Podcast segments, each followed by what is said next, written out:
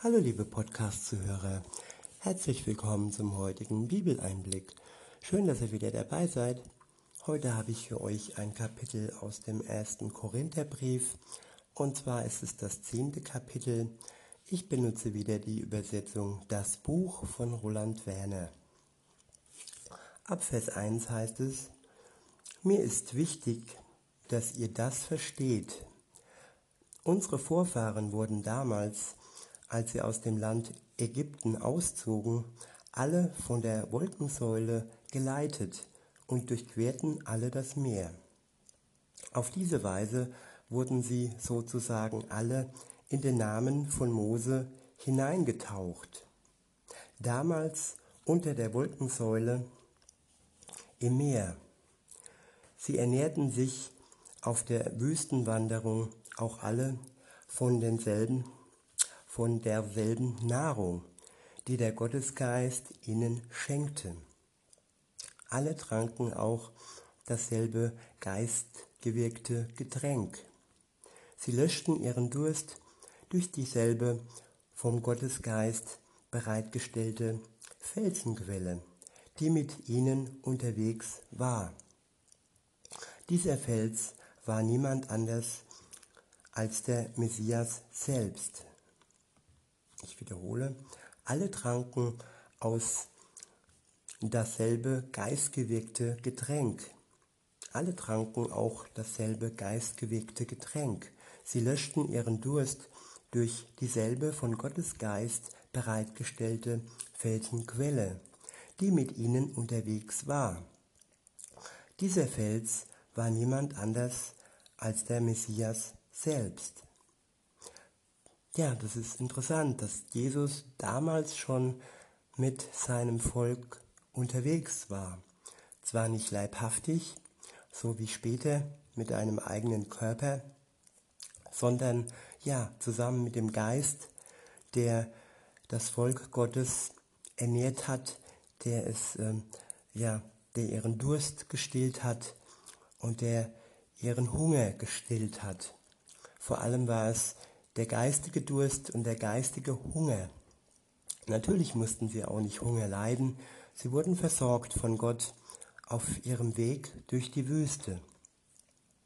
Ja, und das ist eigentlich heute das Thema, der Weg durch die Wüste und dass wir von Gott, von Gott versorgt werden mit dem, was wir brauchen. Weiter heißt es in unserem Text, und dennoch war es so, dass Gott zu den meisten von ihnen nicht voll und ganz Ja sagen konnte. So starben sie schließlich auf dem Weg durch die Wüste.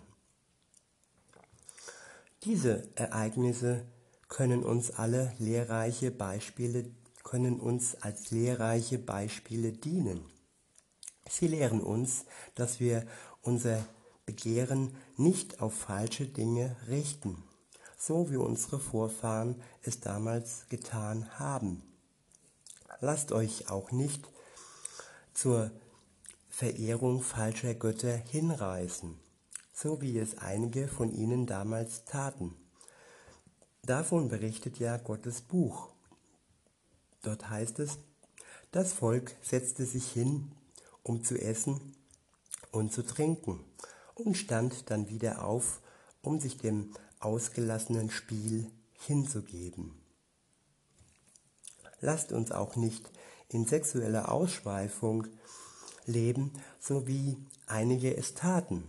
Denkt daran, als Ergebnis davon starben an einem einzigen Tag 23.000 Menschen.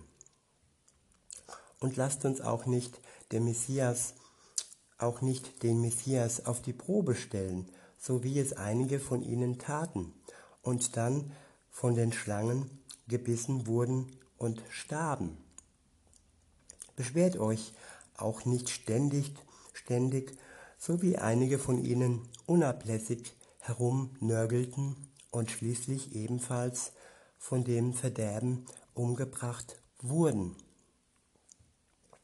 Ja, das sind viele Beispiele, wie man sich verhalten kann, in einer Wüstenzeit. Man kann sich ablenken durch Spiele, kann in Zucht verfallen und äh, ja, den Blick von Gott weg äh. Man kann sich auch sexuell ablenken und auch da gibt es Süchte und auch da äh, konzentrieren wir uns nicht auf Gott, wenn wir uns solchen Ausschweifungen hingeben. Und ja, Gott ist es immer wichtig, dass wir unseren Blick auf ihm lassen und dass wir unser Vertrauen ständig auf ihn legen. Und weiter geht's. In Vers 11 steht dann, all diese Dinge, die damals mit unserem Vorfahren geschahen, waren ganz grundlegende Beispiele. Sie sind als Ermutigung und Ermahnung für uns aufgeschrieben. Denn wir sind es, über die die Erde, denn wir sind es, über die das Ende der Zeiten hereinbricht. Deshalb soll der, der meint, dass er fest steht, darauf achten, dass er nicht hinfällt. Die Prüfungen, die ihr bislang erlebt habt, gehen nicht über das gewöhnliche Maß hinaus, das Menschen erleben. Denn Gott ist vertrauenswürdig. Er wird nicht zulassen, dass ihr stärker auf die Probe gestellt werdet, als in dem Maß, das ihr ertragen könnt. Ja, und das finde ich ist eine sehr zentrale, ein sehr zentraler Vers. Und da kommt auch die Gnade Gottes ganz groß hervor. Sie sticht richtig hervor. Er hat uns allen ein Maß zugeteilt, jedem so viel, wie er ertragen kann. Und insofern, ich wiederhole da nochmal den Vers, denn Gott ist vertrauenswürdig. Er wird nicht zulassen, dass ihr stärker auf die Probe gestellt werdet, als in dem Maß, das ihr ertragen könnt. Ja, was können wir ertragen? Da tun wir uns schwer. Also ich tue mir da manchmal schwer zu sagen, ja, das, ich sage manchmal, ja, das geht über meine Grenzen und äh, das ist unerträglich. Das ist auch so ein Satz, den man schnell mal sagt. Ich ertrage das alles nicht mehr. Das ist mir alles zu viel. Und ähm, ja, aber wer weiß wirklich, wie viel wir ertragen?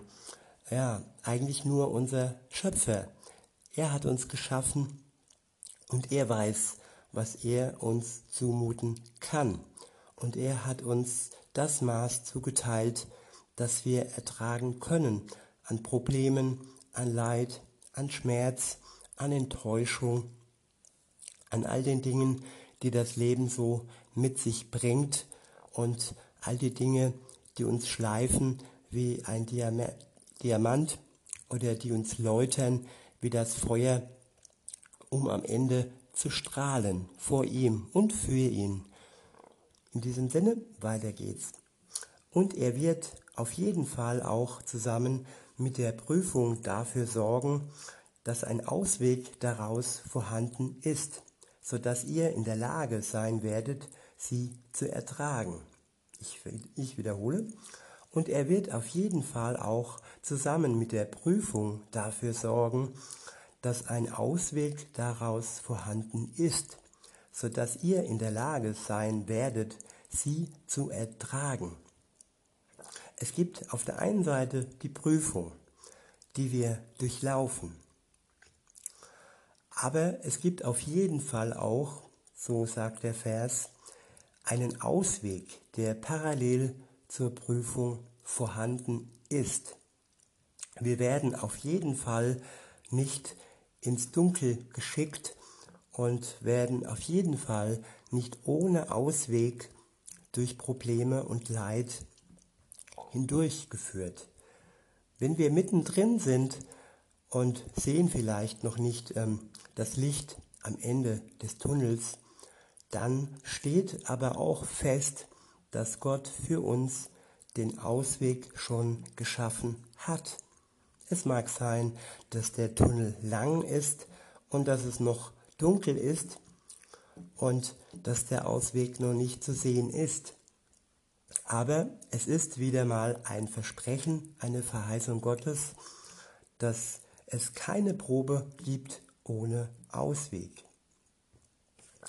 Der nächste Abschnitt ist überschrieben mit die falschen Götter und das Fest des Messias. Ab Vers 14 heißt es, deshalb, meine lieben Freunde, vermeidet mit aller Kraft die Verehrung falscher Götter. Ich sage das ja zu Leuten, die ihren Verstand gebrauchen.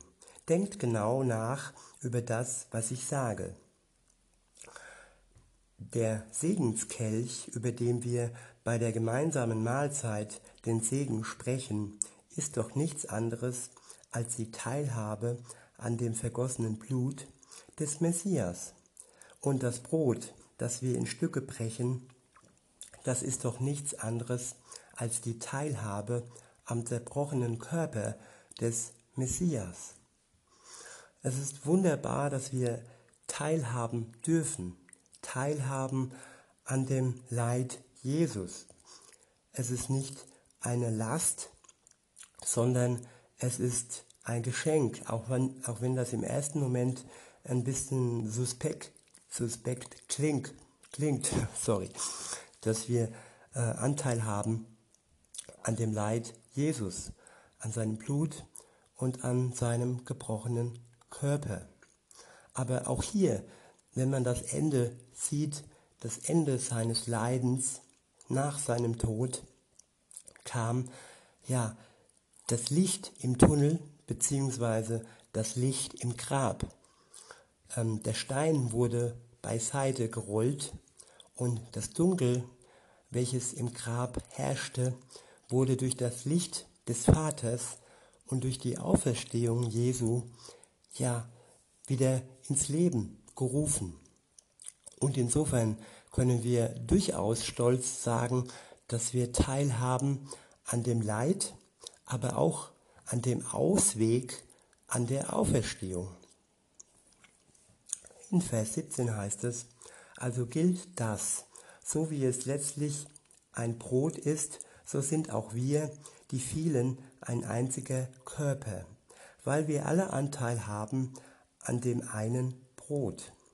Ich wiederhole, also gilt das, so wie es letztlich ein Brot ist, so sind auch wir, die vielen, ein einziger Körper, weil wir alle Anteil, Anteil haben an einem Brot. Ja, es ist auch eine Zusammengehörigkeit eine Zusammengehörigkeit der Christen, die sich verbinden zu einem Körper und die ein Brot haben und eine Speise, eine geistige, geistige Speise. Und weiter geht's. Vers 18 dort steht, schaut doch einmal auf das Volk Israel. Damit meine ich die jüdische Nation. Ist es dort nicht auch so, dass die, die ein Stück von dem Opferfleisch essen, dadurch sozusagen am Opferaltar Anteil bekommen? Was will ich damit sagen? Etwas, dass das, was einem falschen Gott geopfert wurde, irgendeine Bedeutung hat? Ich wiederhole, was will ich damit sagen? Etwa, dass das, was einem falschen Gott geopfert wurde, irgendeine Bedeutung hat oder dass, dass dieser falsche Gott irgendeine Bedeutung besitzt. Nein, sondern dass sie das, was sie dort opfern, den dämonischen Geister, Geistesmächten opfern und nicht dem wahren Gott.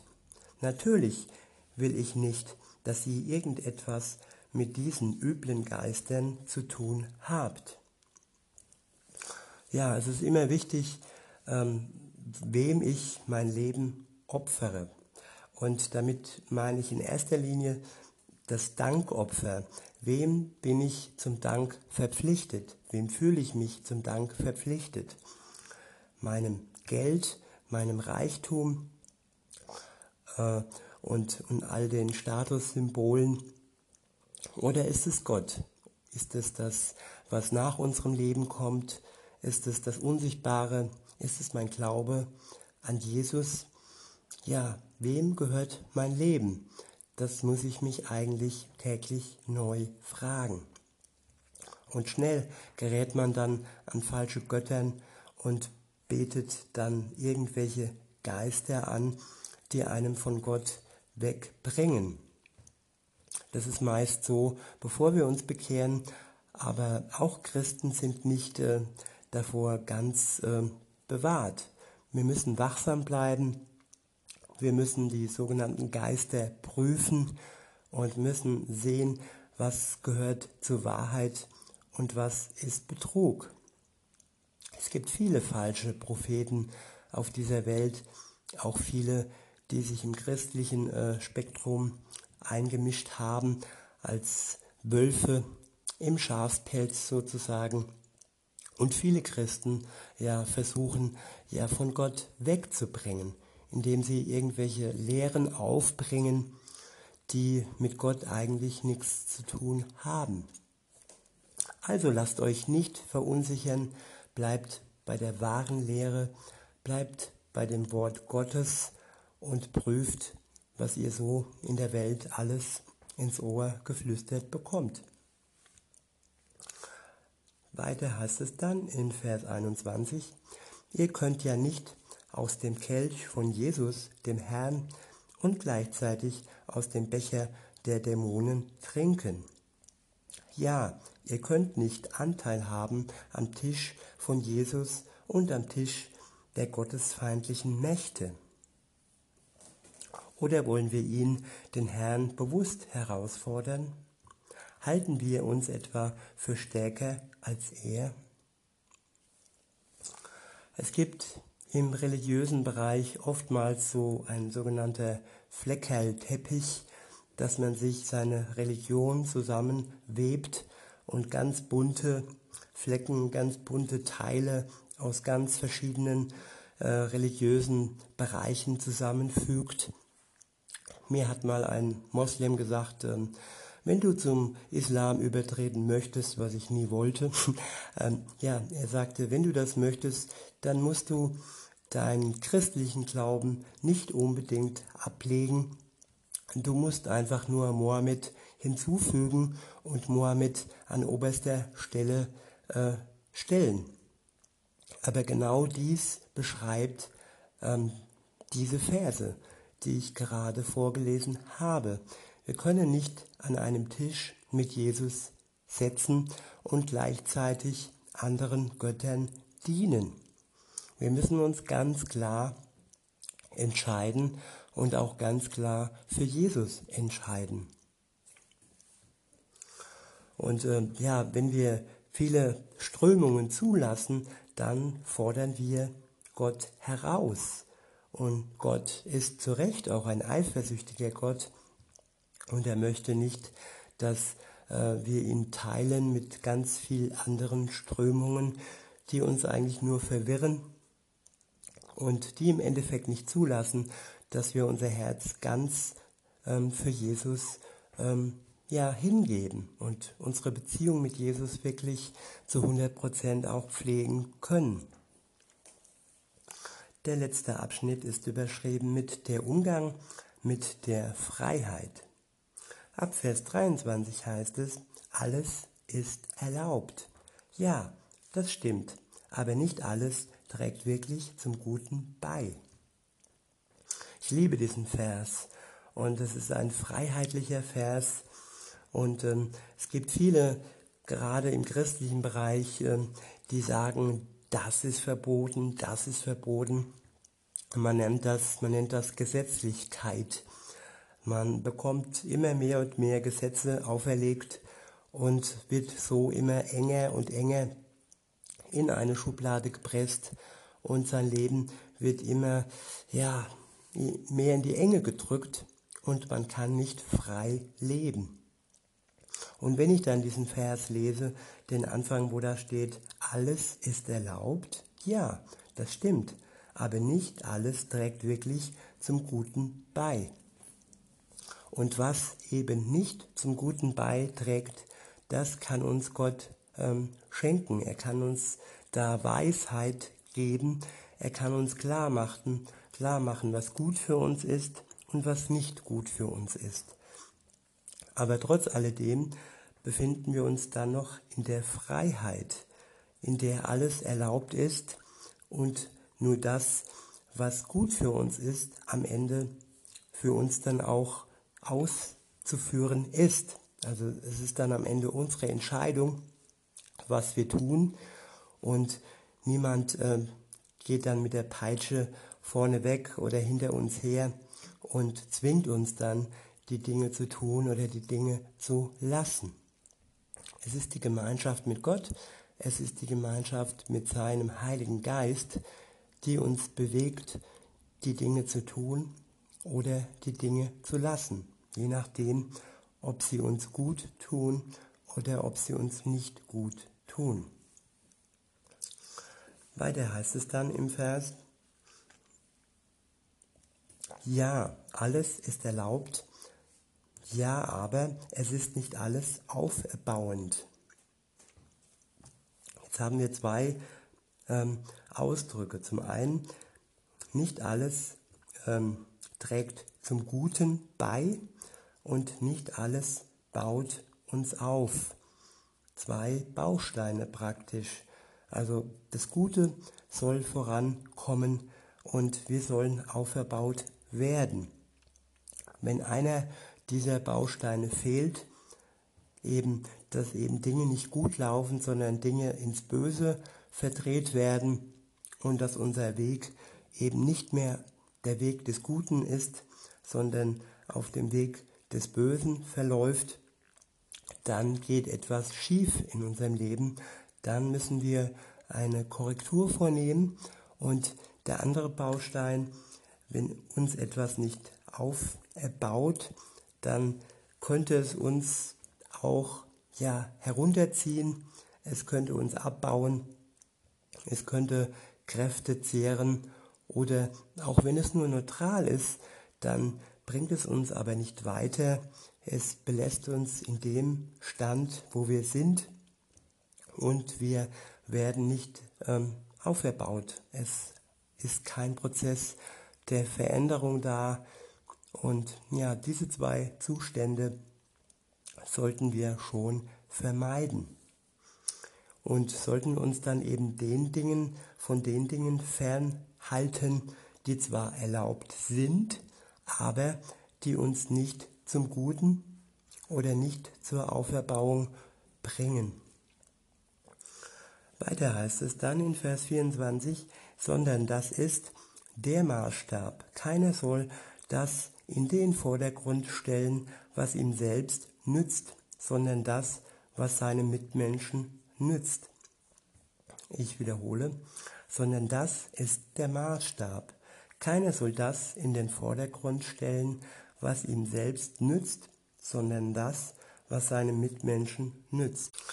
Ja, dieser Vers folgt nicht ähm, der Moderne. Die moderne Zeit von heute ist von Egoismus geprägt.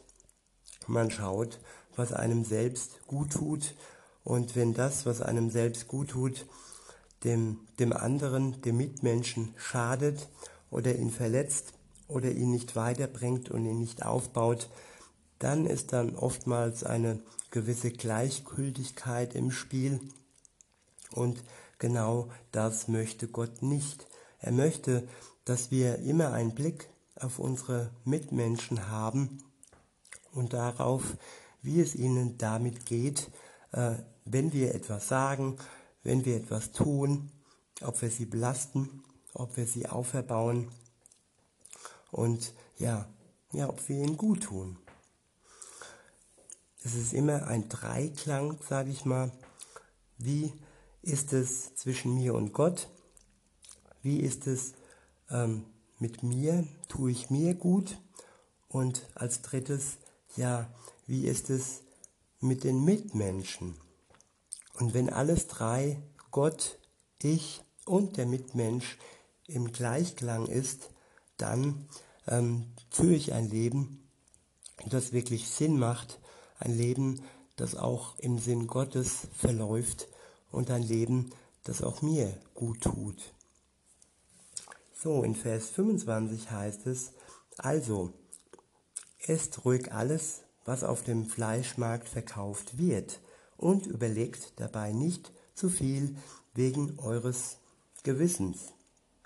Denn schließlich ist es so, die ganze Erde gehört Gott, dem Herrn, und alles, womit sie erfüllt ist. Wenn euch jemand von den Menschen, die nicht an Jesus glauben, zu sich einlädt und ihr die Einladung annehmen wollt, dann esst einfach alles, was euch vorgesetzt wird und überlegt nicht wegen des Gewissens. Wenn aber dabei jemand zu euch sagt, dies ist Opferfleisch aus dem Tempel, dann esst es nicht, und zwar wegen demjenigen, der euch darauf aufmerksam gemacht hat und wegen des Gewissens. Mit dem Gewissen meine ich hier in diesem Fall nicht dein eigenes Gewissen, sondern das des anderen. Wie bitte? Wieso soll ich meine Freiheit beurteilen lassen durch das Gewissen eines anderen? Wenn ich etwas dankbar zu mir nehme, wieso wird dann schlecht über mich geredet in Bezug auf eine Sache, für die ich Gott Dank sage?